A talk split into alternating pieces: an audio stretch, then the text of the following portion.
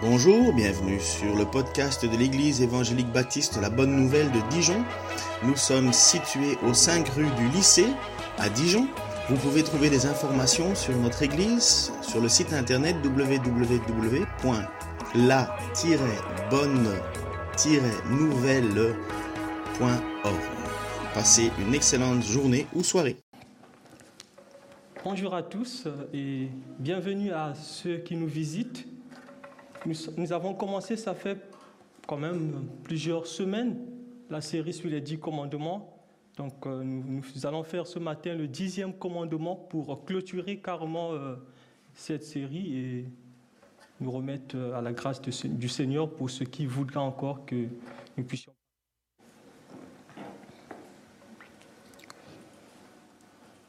Donc le dixième commandement, Exode, le chapitre 20, le verset 17, que j'ai reformulé, tu ne convoiteras point. Tu ne convoiteras point. Les dix commandements écrits sur euh, deux tables d'alliance ont été résumés par euh, le Seigneur Jésus en deux grands commandements. Le premier, tu aimeras le Seigneur ton Dieu de tout ton cœur, de toute ton âme, de toute ta pensée, de toute ton énergie. Le deuxième, tu aimeras ton prochain comme toi-même. Ce résumé du décalogue nous permet de comprendre que si nous aimons le Seigneur, si nous aimons le Seigneur réellement, nous aimerions aussi notre prochain. Celui qui aime son prochain comme le Seigneur voudrait qu'il aime son prochain, il ne voudra pas détruire mettre terme à la vie de son prochain. Celui qui aime son prochain comme le Seigneur le demande, il ne déversera pas sa colère sur son prochain, ni les insultes sur son prochain. Celui qui aime son prochain comme le Seigneur le demande, ne commettra pas adultère avec la femme de son prochain ou avec le mari de son prochain. Celui qui aime son prochain comme le Seigneur le demande ne, dérobera pas les biens appartenant à son prochain. Celui qui aime son prochain comme le Seigneur le demande, il ne proférera pas de mensonges pour nuire à la réputation de son prochain. Quand on observe ces commandements, nous avons comme l'impression qu'ils sont plus orientés vers l'extérieur. Il faut alors prendre en compte le dixième commandement pour se rendre compte pour se rendre compte que la parole de Dieu, que Dieu ne regarde pas que l'extérieur, Dieu regarde l'intérieur, Dieu regarde le cœur. Ce sont les hommes qui, qui, qui regardent ce qui frappe aux yeux, ce qui est de l'extérieur. Mais la parole de Dieu frappe, découvre les actions secrètes des hommes et découvre, met à nu le cœur humain. Regardez avec moi cette perfection qu'exige la loi de Dieu dans Exode, le chapitre 20, le verset 17, qui dit Tu ne convoiteras point la maison de ton prochain. Exode, le chapitre 20, le verset 17. Tu ne convoiteras point la maison de ton prochain. Tu ne convoiteras point la femme de ton prochain, ni son serviteur, ni sa servante, ni son bœuf, ni son âne, ni aucune chose appartenant ni aucune chose qui appartienne à ton prochain. La convoitise prend naissance dans le cœur humain. Observons bien la structure de ce commandement. Il est répété deux fois, tu ne convoiteras point. Et dresse une liste longue des choses que le cœur humain convoite habituellement. La femme de son prochain, la maison de son prochain, on peut faire la liste, la voiture de son prochain, le vélo de son prochain, le cahier, euh, le livre, la liste est longue, euh, comme il dit, toutes les choses appartenant à ton prochain. Le verbe hébreu qui est employé ici par convoiter désigne le fait euh, d'entretenir le désir de posséder ce qui appartient à une autre personne. Le regard, peut devenir une convoitise. Je ne parle pas d'un regard accidentel, je parle d'un regard continuel, comme le regard de David, un regard qui est chargé de désir. Que dit le Seigneur dans son enseignement sur euh, le serment sur la montagne Le Seigneur Jésus nous dit, celui qui regarde une femme pour la convoiter a déjà commis adultère avec elle dans son cœur. De la même manière que l'adultère peut être ou est déjà commis dans son cœur par la convoitise, le vol est également peut être commis dans son cœur par la convoitise. On convoite le bien qui appartient à une autre personne. C'est déjà un vol qui est commis dans son cœur. La loi de Dieu exige la perfection. La loi de Dieu juge les actions secrètes des hommes. Tu ne convoiteras pas, tu ne convoiteras point la maison de ton prochain. Exode 20, verset 17. Tu ne convoiteras point la femme de ton prochain, ni son serviteur, ni sa servante, ni son bœuf, ni son âne, ni aucune chose qui appartienne à ton prochain. Dans Michée, le chapitre 2, le verset 1 à 5, le prophète Michée met au devant le péché de Judas. Il crie, dans Michée 2, 1 à 5, le prophète Michée crie Malheur à ceux qui méditent l'iniquité et qui forgent le mal sur leur couche. Au point du jour, ils l'exécutent quand ils ont le pouvoir en main. Ils convoitent les champs et ils s'en emparent, des maisons et ils les enlèvent. Ils portent leur violence. Ils portent leur violence sous les hommes et les maisons, sous les hommes et son héritage. Les hommes influents que le prophète Michel dénonce ici n'avaient aucun respect de la propriété de, de leur prochain. Ils n'avaient aucun respect de la propriété d'autrui. Ils partaient de convoitise en convoitise, de pillage en pillage, de vol en vol. Akan a été lapidé, lui et sa famille, à cause de la convoitise. Ce récit se trouve dans le septième chapitre du livre de Josué. Akan avait convoité les choses à Jéricho lors de la conquête de la ville, euh, par l'armée israélite. Le problème était que Dieu avait dit que toute la ville de Jéricho était vouée par interdit.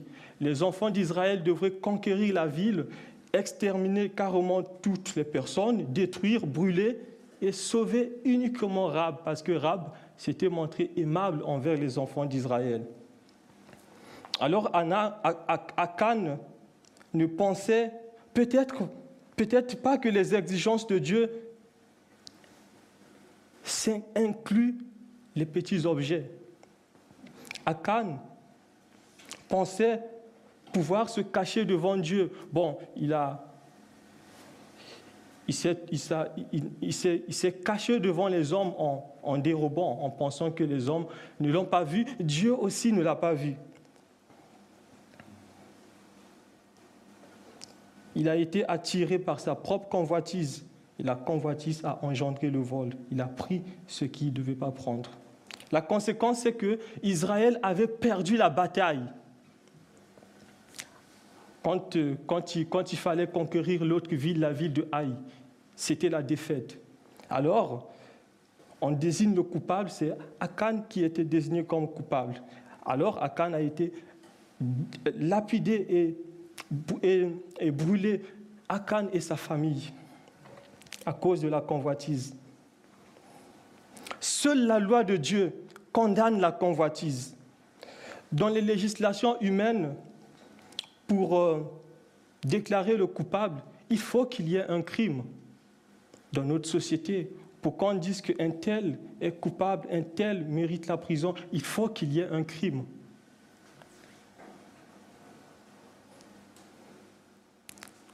Le crime succède la condamnation. dans notre société. Mais la loi de Dieu juge même les actions secrètes des hommes, les déclare coupables, donc condamnés à mort, parce qu'ils ont enfreint moralement la loi de Dieu par le biais de la convoitise. Ils ont désobéi à la loi de Dieu par la convoitise, même si on n'a pas vu l'acte de vol, d'adultère, par la convoitise. C'est déjà désobéir à la loi de Dieu. La convoitise est la racine de tous les maux. L'exemple d'Akan a montré que la désobéissance à ce commandement avait déjà commencé dans le cœur par la convoitise, bien entendu, avant de passer à l'acte, avant de voler carrément ce qui était dévoué par interdit. Quand on prend en totalité le décalogue, les dix commandements, on voit au travers du dixième commandement les faiblesses de la loi mosaïque. La loi mosaïque est incapable de changer la corruption qui se trouve dans le cœur humain. La loi mosaïque est incapable de, guérir le cœur de l'homme. L'apôtre Paul en avait fait l'expérience. Il nous parle de son expérience dans Romains chapitre 7, le verset 7. L'apôtre Paul dit dans Romains 7, 7, Je n'ai connu le péché que par la loi, car, si, car je n'aurais pas connu la convoitise si la loi nous dit, tu ne convoiteras point.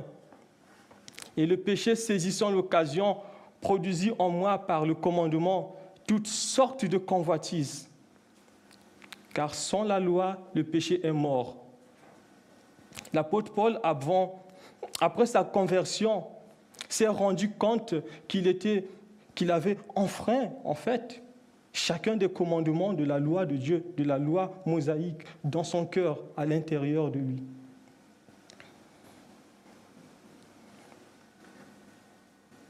On peut alors se poser des questions. Pourquoi est-ce que l'apôtre Paul mentionne le, dixième commandement et il, met de côté les autres commandements? Pourtant, on, connaît très bien que l'apôtre Paul était un homme zélé dans la religion. Il était un, homme qui, qui était vraiment le plus considéré même de... Il observait la loi. Il était prêt à défendre tout ce qui, était, euh, tout ce qui devait être défendu.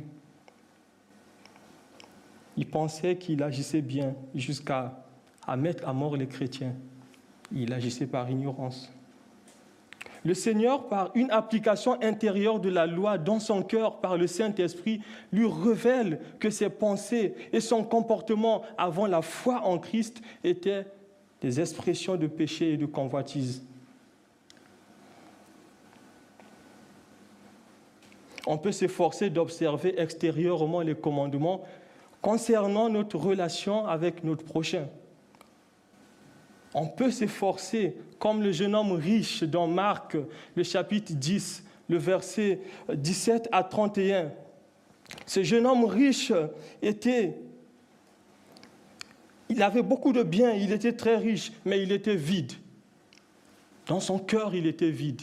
Un jour, il partit, il, il demanda à Jésus, Maître, Comment faire pour hériter la vie éternelle? Jésus lui dit, tu connais les commandements. Tu ne commettras, point d'adultère. Tu ne déroberas point. Tu ne porteras point de faux témoignages contre ton prochain. Tu n'accuseras personne à tort. Honore ton père et ta mère la discussion devenait intéressante. Avec beaucoup, d'enthousiasme, ce jeune homme riche va dire à Jésus, mais j'ai observé tous ces commandements depuis mon bas âge. Jésus va lui dire, il te manque une chose. Une chose. Prends tout ce que tu as, vends-les et donne aux pauvres. Va Prends tout ce que tu as, vends-le et donne-le aux pauvres. Tu auras alors un trésor dans le ciel. Puis viens et suis-moi. Ce jeune homme riche, affligé par les paroles de Jésus. Il s'en alla tout triste, car il avait de grands, de grands biens. Il était riche. Oui, on peut se forcer d'observer extérieurement les commandements concernant notre relation avec notre prochain. Comme le jeune homme riche, mais le dixième commandement nous montre la futilité d'essayer d'être juste devant Dieu par l'observation de la loi. Car la loi exige la perfection. Aucun homme ne peut atteindre cette perfection. Aucun homme ne peut observer la loi, obéir à tous les commandements de la loi. Jacques nous le dit. Celui qui obéit à tous les commandements de la loi, mais qui pêche contre un seul commandement, sera coupable à l'égard de toute la loi. Jacques 2, le verset 10. Le Seigneur Jésus a résumé la loi mosaïque en deux grands commandements. Tu aimeras le Seigneur ton Dieu, premièrement. Deuxièmement, tu aimeras ton prochain comme toi-même. Le fait que le jeune homme riche, il parte tout triste, montre qu'il était qu'il avait un problème. Il part tout triste. Cela montre carrément que ses richesses étaient devenues son Dieu. Cela montre qu'il était animé par la cupidité. Ses richesses étaient devenues son Dieu. Il était idolâtre. C'était une sorte de convoitise également. Il était insatiable. Il avait une soif de posséder.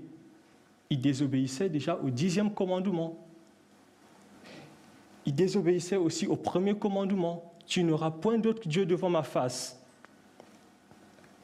La cupidité est une idolâtrie, est une convoitise également. On cherche à posséder, à posséder, à posséder. On convoite les biens de ce monde. La loi mosaïque est incapable de changer le cœur humain. Au contraire, la loi juge tous les hommes et les déclare coupables de transgression devant Dieu. Donc condamné à mort. La loi juge les hommes, ils disent, vous êtes condamnés à mort. En fait, la loi n'a pas été donnée pour nous sauver. Que disent les Écritures? L'apôtre Paul résume un peu le but de la loi, pourquoi la loi a été donnée? Dans Galates 3. La loi a été donnée à cause des transgressions, jusqu'à ce que vienne le Messie, Galates 3, 19. La loi a été donnée pour tout renfermer sous le péché, afin que la promesse s'obtienne par la foi en Jésus-Christ à ceux qui croient. La loi a été donnée. La loi a été comme un guide, c'est-à-dire un pédagogue, pour nous conduire à Christ, afin que nous fussions justifiés par la foi. Galates 3, 24. La loi nous, nous fait passer au scanner. La loi nous fait passer, nous fait un dépistage pour voir si nous avons des anomalies.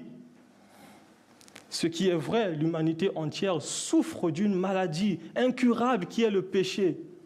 C'est vrai. Mais la loi ne peut pas guérir le péché de l'homme. La loi ne peut pas sauver, ne peut pas changer le cœur. De la même manière, la loi ne peut rien faire. De la même manière, une personne ne peut pas se sauver par lui-même. Une personne ne peut pas plaire à Dieu en obéissant à un certain nombre de commandements, en, faisant du bien autour de lui, pour dire que quand je fais du bien, je donne ceci, donc Dieu, euh, donc je suis sauvé. Tout ça, c'est exactement chercher à obéir à la loi pour être sauvé. C'est impossible. On ne peut pas être acceptable par Dieu par mérite, par nos efforts. C'est impossible. La loi montre au clair que tous les hommes sont condamnés. Alors, si tu cherches à obéir à Dieu par tes efforts, tu es condamné. Tu, tu cherches la justification par la loi, tu es également condamné. La loi montre au clair que les hommes sont condamnés et devraient alors subir la colère de Dieu, le jugement de Dieu. Heureusement, heureusement que Dieu ne nous a jamais abandonnés. Heureusement que Dieu ne nous a jamais délaissés. au temps voulu, il a envoyé son Fils, son unique Fils, Jésus-Christ, né miraculeusement d'une vierge, afin d'obéir à la loi de Dieu à notre place.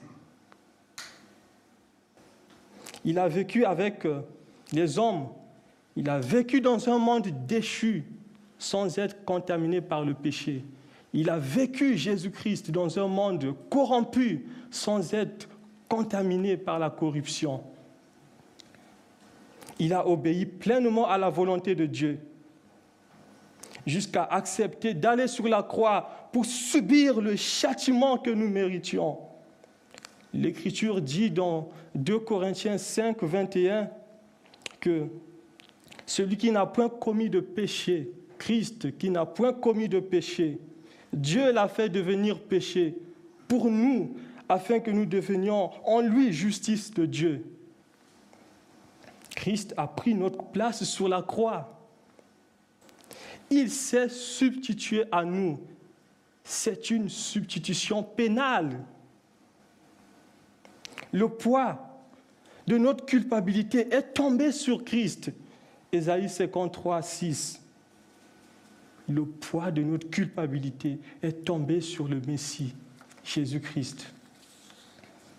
Ayant devenu le sacrifice pour nos péchés, il nous libère, il nous libère, ayant devenu le sacrifice de nos péchés. Pour nos péchés, il nous libère ainsi de la malédiction de la loi.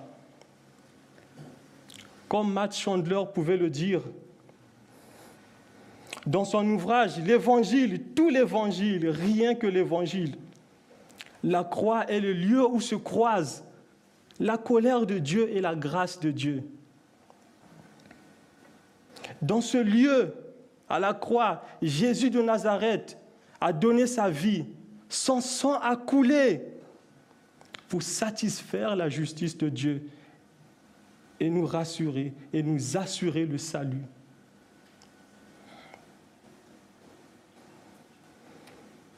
La grâce de Dieu nous libère de la convoitise. La grâce de Dieu nous libère du péché dans toutes ses formes. Comment la grâce de Dieu nous libère-t-elle de la convoitise? Comment est-ce que la grâce de Dieu nous libère-t-elle du péché? En nous donnant un nouveau cœur. Le diagnostic de la loi a montré quoi? Le diagnostic de la loi a montré que le cœur humain est défaillant. Le problème, c'est au niveau du cœur. La convoitise commence au niveau du cœur. Le vol commence au niveau du cœur. L'adultère au niveau du cœur. Alors, qu'est-ce qu'il faut faire? Il faut changer le cœur.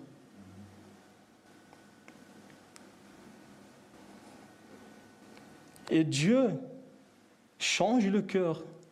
Il donne un nouveau cœur à toute personne qui se répand de ses péchés et qui place sa confiance en Jésus. Dieu change son cœur. Dieu lui donne un nouveau cœur. Il se répand de ses péchés. Il place sa confiance en Jésus. Dieu lui donne un nouveau cœur. Il met son esprit en lui. La Bible déclare dans Ézéchiel 36, 25 à 27. Ézéchiel 36, 25 à 27, à 27. Je répandrai sur vous une eau pure et vous serez purifiés. Je vous purifierai de toutes vos souillures et de toutes vos idoles je vous donnerai un, cœur nouveau. Je mettrai en vous un esprit nouveau. J'ôterai de votre corps le cœur de pierre et je vous donnerai un cœur de chair. Je mettrai mon esprit en vous et je ferai en sorte que vous suiviez mes ordonnances et que vous observiez et pratiquiez mes commandements. Dieu donne un nouveau cœur. Il met son esprit à toute personne qui reconnaît qui ne peut rien faire pour se sauver lui-même. Il ne peut rien faire pour être acceptable par Dieu. Dieu donne un nouveau cœur à toute personne qui reconnaît sa culpabilité, toute personne qui reconnaît qu'il est pécheur, qu'il est loin de Dieu, condamné et en route pour l'enfer. Dieu donne un nouveau cœur à toute personne qui crie haut et fort, j'ai besoin de la grâce, la grâce, la grâce de Dieu. Sauve-moi Seigneur, de moi-même je ne peux pas. Alors il place sa confiance en Jésus. Dans l'œuvre rédemptrice de Christ, Jésus-Christ, il est mort sous la croix pour ses péchés. Il se répand de ses péchés, il place sa confiance en Christ. Et Dieu opère le miracle de la, le miracle de la régénération. Il donne un nouveau cœur. La grâce de Dieu ne se contente pas seulement de nous donner un nouveau cœur. Elle nous déclare aussi juste devant Dieu. Par la grâce de Dieu, à cause de l'œuvre rédemptrice de Christ, nous ne sommes plus déclarés coupables, mais justes, justes et acceptables par Dieu. Nos péchés sont pardonnés et Dieu nous impute la justice de Christ. Dieu nous impute la justice de Christ par sa grâce. La grâce de Dieu nous sanctifie. Nous avons reçu un nouveau cœur quand on accepte le Seigneur comme Seigneur et Sauveur. Le cœur régénéré, l'Esprit de Dieu habite en nous. Pour ceux qui se sont convertis, ceux qui ont placé leur confiance en Christ. Dieu continue de travailler en nous pour que nous devenions semblables à Christ. Il continue de travailler en nous. Il continue son œuvre de purification. Il continue de nous laver de nos péchés pour que nous ressemblions à Christ. Parce que nous avons un cœur nouveau. Nous avons une nouvelle habileté. L'Esprit de Dieu habite en nous. Nous pouvons maintenant dire non à la convoitise. Nous pouvons maintenant dire non au péché dans toutes ses formes, parce que l'Esprit de Dieu habite en nous, et cet Esprit est capable de nous donner la force de dire non à la convoitise, de dire non au péché. Le Seigneur nous apprend dans sa parole que nous devons dire non à la convoitise et oui au contentement. Le Seigneur nous apprend de sa parole de renoncer. Non, je ne veux pas de la convoitise. Je me contente de ce que je possède, de ce dont je dispose. Hébreu 13, 5 nous dit que votre conduite, Hébreu 13, 5 nous dit que, notre conduite ne soit pas guidée par l'amour de l'argent. Contentons-nous de, ce que nous avons présentement. Car Dieu lui-même a dit, je ne te délaisserai pas. Non, je ne t'abandonnerai jamais.